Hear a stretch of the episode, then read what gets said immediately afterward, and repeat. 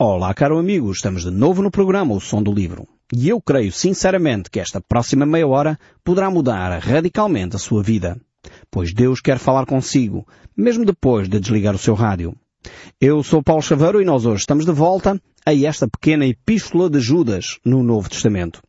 Esta epístola é extremamente interessante e invulgar, no fundo. Ela é riquíssima. Eu espero que você esteja tão entusiasmado quanto eu para analisarmos juntos este texto bíblico. Nós vemos aqui neste texto uh, que Judas está a ser conduzido por Deus a escrever aos cristãos que vivem situações de crise. Então você está a viver uma crise, é bem-vindo a este estudo bíblico, porque na realidade Judas vai falar consigo. A palavra de Deus, na realidade, vai falar consigo. Judas escreve então a estes cristãos para ficarem firmes, para perceberem que Jesus Cristo está a guardá-los. Deus os chamou e Deus os ama.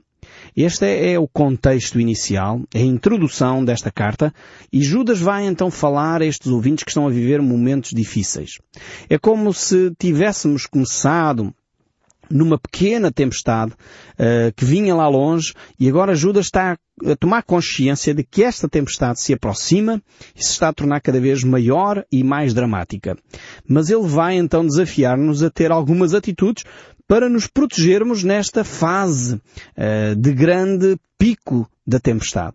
Então nós temos aqui este desafio uh, e o primeiro, a primeira atitude que nós devemos ter é perceber qual é a nossa condição. E a nossa condição é uma condição de amados. É uma condição de alguém que está em segurança. De alguém que está protegido por Deus. Não precisamos ficar alarmados. Não precisamos ficar amedrontados com as crises que se avizinham, porque o nosso Deus já nos avisou que elas iriam ocorrer. Elas se vão aproximar, mas Deus vai continuar a proteger o seu povo. E por isso mesmo, Ele nos vai desafiar nesta atitude, nesta compreensão de que somos amados por Deus, Deus nos guarda, Deus nos protege, Deus está ao nosso lado e não nos desampara, a termos algumas atitudes de vida. Primeiro, sem dúvida, vamos ter que ter uma atitude de uh, santidade, separação, uh, seguindo a vontade de Deus, fazendo aquilo que Deus nos manda fazer, não andando ali a regatear, e muitas vezes nós fazemos isso. Queremos regatear com Deus, dizendo, ah, mas Deus, tu dizes para nós sermos, falarmos a verdade, mas uh, dizer que uma mentirinha não fazia mal, e começamos a regatear com Deus. Deus diz para falar a verdade, é para falar a verdade. Se Deus diz para nós sermos fiéis ao nosso cônjuge, é para ser fiéis ao nosso cônjuge, não é para andar a regatear. Mas uma facadinha no matrimónio de vez em quando não faz mal nenhum. Faz. Deus condena esse tipo de práticas e nós, como cristãos, devemos buscar a Deus. E Deus condena não é só por ser desmancha prazeres. Deus condena porque isso vai matando a nossa espiritualidade, vai anulando a nossa paz de espírito. Deus quer que nós tenhamos uma vida que seja efetivamente exemplar, seja efetivamente uma vida saudável eh, a todos os níveis. Então verificamos aqui que nesta introdução de, de Judas, primeiro Judas tinha uma intenção uh, ao escrever a sua carta. Ele diz, quando empregava toda a diligência em escrever-vos acerca da nossa comum salvação, esta era, era o princípio uh, da sua carta, Judas tinha uma intenção, que era, vou falar aos cristãos sobre a importância das doutrinas básicas dos apóstolos. No fundo, para ser uma verdadeira igreja cristã, uh, temos que ter esta, estas doutrinas bem alicerçadas. Aliás, não há nenhuma igreja cristã que possa ser verdadeiramente cristã se não der atenção ao ensino dos apóstolos. Mas na realidade algumas igrejas até dizem que são apostólicas, mas na realidade depois esquecem-se dos ensinos dos apóstolos. A apostólica não é a igreja que tem o um nome apostólica.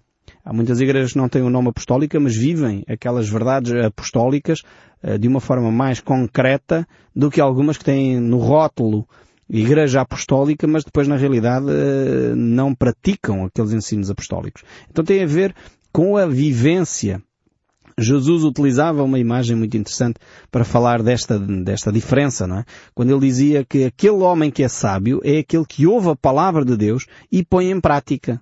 O outro homem que não é sábio, a Bíblia chama uh, de, de, um homem que, que, não é, de facto, uh, muito inteligente, uh, é aquele que ouve a palavra de Deus, tem os dogmas, tem as doutrinas, mas depois não põe nada em prática. No fundo, eh, esse é o homem negligente, é o homem que constrói a sua casa sobre a areia. Jesus usa essa imagem do homem que constrói a sua casa sobre a rocha e o que constrói a casa sobre a areia. Mas aqui então temos estas doutrinas básicas eh, que Judas tinha a intenção de escrever sobre elas. Mas depois ele diz a seguir, foi que me senti obrigado a corresponder-me convosco. Ou seja, quando ele estava a tentar começar a escrever alguma coisa sobre as doutrinas dos apóstolos, foi quando ele sentiu esta, esta pressão, uh, santa pressão, uma, uma, uma pressão divina, para corresponder-se com os santos. Para quê? Para exortá-los a batalharem diligentemente pela fé, uma vez que todas uh, foi entregue aos santos. Uh, vemos aqui que uh, Judas percebe que agora tem que dirigir o foco da sua carta uh, num outro sentido. Porque os cristãos estão a viver um momento difícil e precisa dar orientação de como é que eles devem viver esse momento, essa batalha espiritual que deve ser travada de uma forma diligente. Eu quero dizer de novo, já disse no último programa, quero reafirmar isso, esta batalha não é uma batalha feita com armas não tem nada a ver com guerra. É uma batalha sem guerra. É uma batalha sem violência. É uma luta sem haver uh, feridos. É uma luta que é travada ao nível espiritual. É uma luta que é travada de joelhos em oração. Então, muitas vezes os cristãos, infelizmente, uh, quando leem batalha, quando leem defesa da fé, uh, enquadram isto na, na, na vida material e passam a, a lutar efetivamente como se houvesse uma guerra santa. E isto são normalmente grupos radicais que não entendem o espírito da palavra de Deus. Leem, mas não percebem o que está lá escrito. Leem, mas não entendem que aquilo é para ser integrado ao nível espiritual. Por isso aqui Judas escreve batalhando diligentemente pela fé. O apóstolo Paulo utiliza uma outra linguagem e ele diz que nós deveríamos eh, batalhar e a nossa batalha não é contra nem sangue nem carne, mas contra os principados e as potestades nas regiões celestiais. Isso diz o apóstolo Paulo, mostrando claramente que a nossa luta é uma luta espiritual e não uma luta contra pessoas. Não é uma luta contra A, B, C, não é uma luta para uh, destruir governos, não é uma luta contra uh, este povo ou aquele povo, não tem nada a ver com guerras. Tem a ver com oração, tem a ver com santidade, tem a ver com comunhão com Deus. E por isso talvez uh, o apóstolo Paulo escreve a Timóteo, na segunda carta que ele escreve a Timóteo, no capítulo 2, o verso 24 a 26, ele, ele escreve assim. Eu gostaria de ler esse texto. Diz assim, Ora é necessário que o servo do Senhor não viva a contender. Ou seja, não ande em conflitos constantemente. E sim deve ser brando para com todos, apto para instruir, paciente, disciplinando com mansidão os que se opõem, na expectativa de que Deus lhes conceda não só o arrependimento, para conhecerem plenamente a verdade, mas também o retorno à sensatez, livrando-se eles dos laços do diabo, tendo sido feitos cativos por ele para cumprirem a sua vontade. Vejam bem que, que o apóstolo Paulo aqui a recomendar a Timóteo que ele uh, faça a exposição da palavra de Deus, apresente a verdade, no sentido de levar as outras pessoas a conhecer quem é Deus, deixem de servir a Satanás. Este aqui é um, é um texto forte. Eh, porque às vezes a gente pensa que quem serve a Satanás é aqueles que estão nas igrejas satânicas e que fazem, fazem aí uh, cerimónias satânicas. Aqueles que servem a Satanás são todos aqueles que não fazem a vontade de Deus. Jesus disse isto com muita clareza. Ele diz, quem comigo não junta espalha. Não há uma terceira via. Jesus claramente disse, eu sou o caminho, a verdade e a vida. Ninguém vai ao Pai senão por mim. A Bíblia mostra claramente que ou a pessoa opta por seguir a Deus ou a pessoa opta por não seguir a Deus. Não há um terceiro caminho. E o apóstolo Paulo mostra aqui claramente que esta batalha espiritual é uma batalha que não é uh, violenta, não é de guerra, não é, não é para confrontar, Antes, pelo contrário, é para ganhar. É para uh, trazer as pessoas à verdade. É para realmente levar as pessoas a um conhecimento de Deus.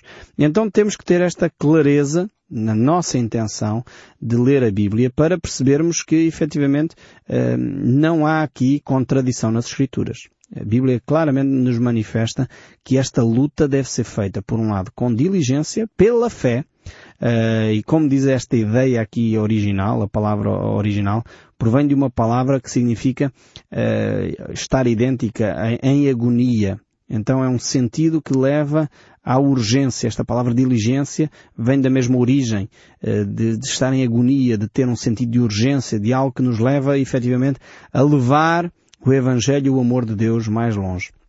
Então esta era a primeira grande questão para a Igreja. Uh, é uma questão, uh, efetivamente, de viver os ensinos dos apóstolos, viver dentro da verdade. E por isso nós podemos ler em Efésios 4, verso 16, falem a verdade em amor. Então, cada um de nós deve perceber que a nossa batalha é uma batalha de oração, mas é uma batalha também onde o amor está presente, onde a, a mansidão, no fundo Jesus disse isso. Aprendei de mim que sou manso e humilde de coração. Então muitas vezes essa ideia de, de, que as pessoas têm de querer obrigar, forçar, às vezes até com, com uma atitude propotente, às vezes até com uma atitude uh, menos simpática, uh, aqueles que não creem no Evangelho, isso é uma, uma atitude errada. Nós temos que alterar esses nossos comportamentos. Eu, quantas vezes algumas pessoas vêm falar comigo e, falam, ah, sabe, o meu marido ou a minha esposa, é assim muito ríspida, querem impor o Evangelho aos outros. Temos que ter muita brandura, muito amor.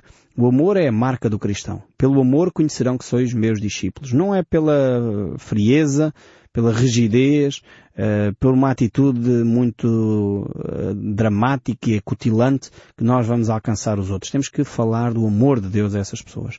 E, e creio que, que é fundamental nós entendermos isto, senão, efetivamente, não percebemos o coração de Deus. Houve um autor que, que tentou pôr este texto que nós acabamos de ler aqui de Judas por umas outras palavras. Eu gostava de ler. O Dr. Wise, ele disse assim, a certa altura, sobre este, este livro de Judas, transliterando este texto bíblico. Amados de Deus, quando empregava toda a diligência em vos escrever acerca da salvação que todos temos em comum, foi que me senti obrigado a corresponder-me convosco, para vos exortar a batalhar com intensidade e determinação pela fé, uma vez que, por todas foi entregue para manter os santos a salvo. Vemos aqui esta bela tradução, efetivamente, que nos mostra que esta atitude é uma atitude de fé, é uma batalha de fé, e que deve ser feita então com toda a diligência, com toda a perseverança, com todo o empenho, para efetivamente eh, nós levarmos esta, esta mensagem de amor àqueles que não conhecem a Deus. Mas o verso 4 prossegue. Este texto não se esgota aqui no verso 3. Vemos já que, que o autor está a manifestar a sua, o seu propósito de ter escrito esta carta, mas agora o verso 4 diz assim, Pois certos indivíduos se introduziram com dissimulação, os quais desde muito foram antecipadamente pronunciados para esta condenação são homens ímpios que transformaram em libertinagem a graça do nosso Deus e negam o nosso único, soberano e Senhor Jesus Cristo. Aqui temos um texto extremamente forte, eh, que Judas ao mesmo tempo tem a preocupação de deixar aqui, eh, porque ele começa a perceber que dentro das comunidades cristãs começa a ser introduzidas determinados conceitos uh, que vão afastando as pessoas da relação que têm com Deus. É interessante ver que ele utiliza aqui duas palavrinhas. São, eles vão, estes indivíduos vão se introduzindo com dissimulação. Esta palavra aqui, dissimulação, significa, ou tem a imagem talvez dando uma imagem eh, ajuda a entendermos o que é que isto quer dizer. É quase como uma casa. Vamos imaginar que temos uma casa com uma porta de entrada enorme e, e a ideia de dissimulação é aquele que entra pela porta dos fundos. Ou seja, é uma pessoa que não entra em confronto direto. Não entra pela entrada principal, não vai confrontar as ideias em público, vai começar talvez a minar com duas ou três pessoas, criar um lobby de influência e assim vai introduzindo aquelas ideias no fundo foi como Satanás sempre fez, desde o Éden. Começa por lançar dúvidas. Mas será que... Ah, mas o líder eh, espiritual está tão cansado, está tão atarefado, nós não vamos falar com ele, vamos nós resolver aqui. E começa assim a dissimulação, a introduzir estas ideias perniciosas que muitas vezes vão conduzir a comunidade a se afastar da presença de Deus. E é aqui exatamente que Judas está a chamar a atenção. Cuidado. E, e estas pessoas fizeram, ou têm aqui três aspectos eh, fundamentais para levar a comunidade a se afastar de Deus. Primeiro, é esta atitude dissimulada, ou seja, lançam dúvidas, uh, levantam questões, mas depois não querem confronto. Uh, é uma das atitudes, infelizmente, que ocorrem dentro de, das comunidades e, infelizmente, muitas igrejas, hum, por vezes, nem se apercebem de como estas ideias são introduzidas, misturadas com a fé e às vezes achamos que aquilo é um dado adquirido. Mas, no entanto, os apóstolos sempre uh, alertaram para este perigo. O apóstolo Paulo, por exemplo, ele escreve eh, aos Coríntios, na segunda carta que ele escreve no capítulo 11, o verso 13, ele diz, porque os tais são falsos apóstolos, obreiros fraudulentos, transformando-se em apóstolos de Cristo. E não é de admirar, porque o próprio Satanás se transformou em anjo de luz.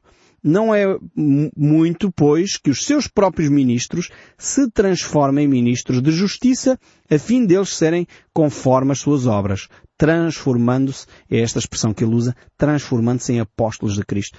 Vemos aqui que o apóstolo Paulo alerta para este perigo também. Ou seja, havia já naquela altura pessoas que se faziam passar por apóstolos, portanto, e por isso não fique impressionada uh, ou impressionado se aparece alguém com um título pomposo.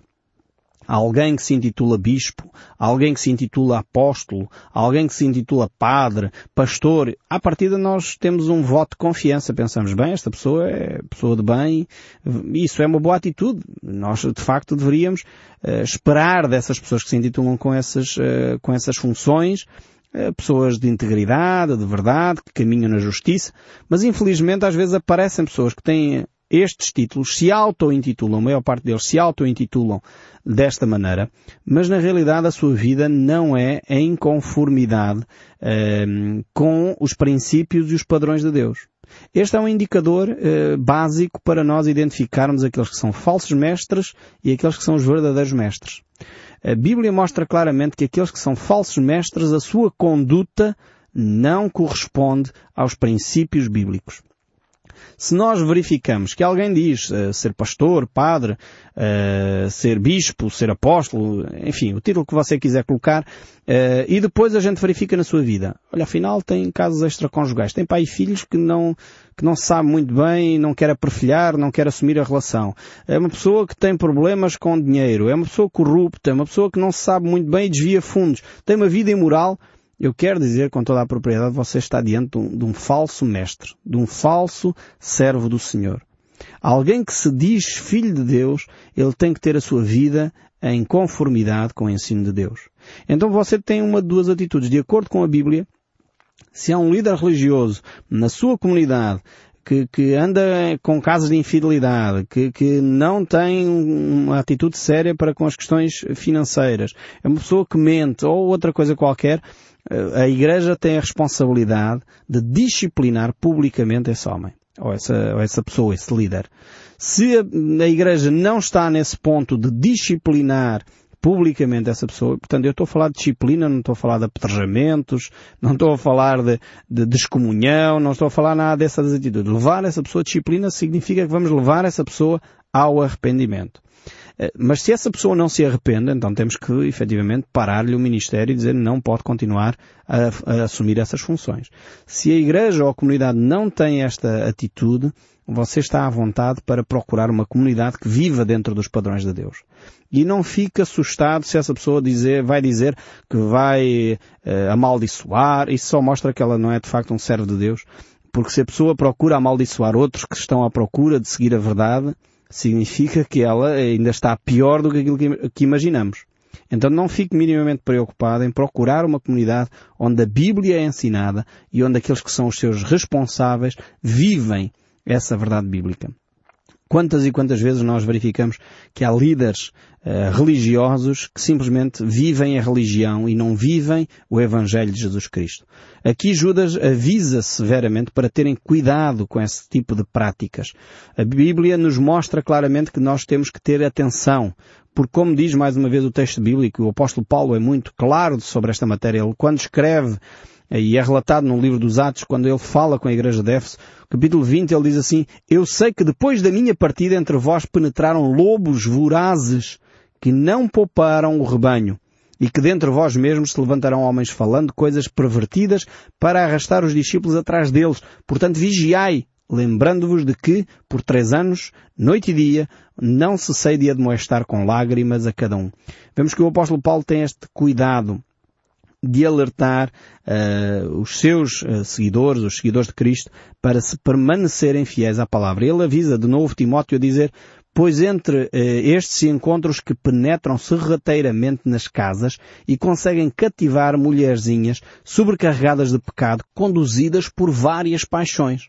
Então temos aqui o apóstolo Paulo a alertar para o perigo desta liderança que eh, não tem vida ética, tem uma vida completamente contrária à vontade de Deus. Então isto deve nos levar eh, efetivamente a perceber que o ensino do cristianismo não se alicerça em dogmas ou doutrinas só, mas em vida e caráter. Se nós hoje tivermos pessoas que se dizem líderes, pastores, padres, eh, responsáveis de uma IPSS cristã ou uma outra coisa qualquer, que se dizem servos de Deus, mas o seu caráter não corresponde ao padrão ético de Deus, nós teremos que ter a ousadia de efetivamente disciplinar essas pessoas, de levá-las a perceber que eles não estão a seguir o ensino de Cristo. E isto não é fácil. E muitas vezes isso revela exatamente quem essas pessoas são. E como diz o apóstolo Paulo, como diz aqui Judas, muitas vezes deparamos-nos com falsos mestres, com falsos ensinadores. Agora a pergunta é talvez mas porquê é que isto acontece? Jesus esclareceu isso, dizendo que no meio do trigo há sempre joio. Não nos compete a nós, por um lado, julgar, mas por outro lado, compete-nos a nós, isso sim, olhar para os frutos. E a palavra de Deus e Jesus nos diz que pelos frutos conhecereis se são ou não meus discípulos. Então temos que verificar o caráter das pessoas. Uma pessoa que segue a Deus não é uma pessoa perfeita, mas é uma pessoa que quer viver dentro dos padrões de Deus e que busca humildemente o auxílio de Deus para manter a sua vida de uma forma ética e de uma forma coerente com os ensinos das Escrituras. Eu espero sinceramente que o som deste livro continue a falar consigo, mesmo depois de desligar o seu rádio. Que Deus o abençoe ricamente e até ao próximo programa.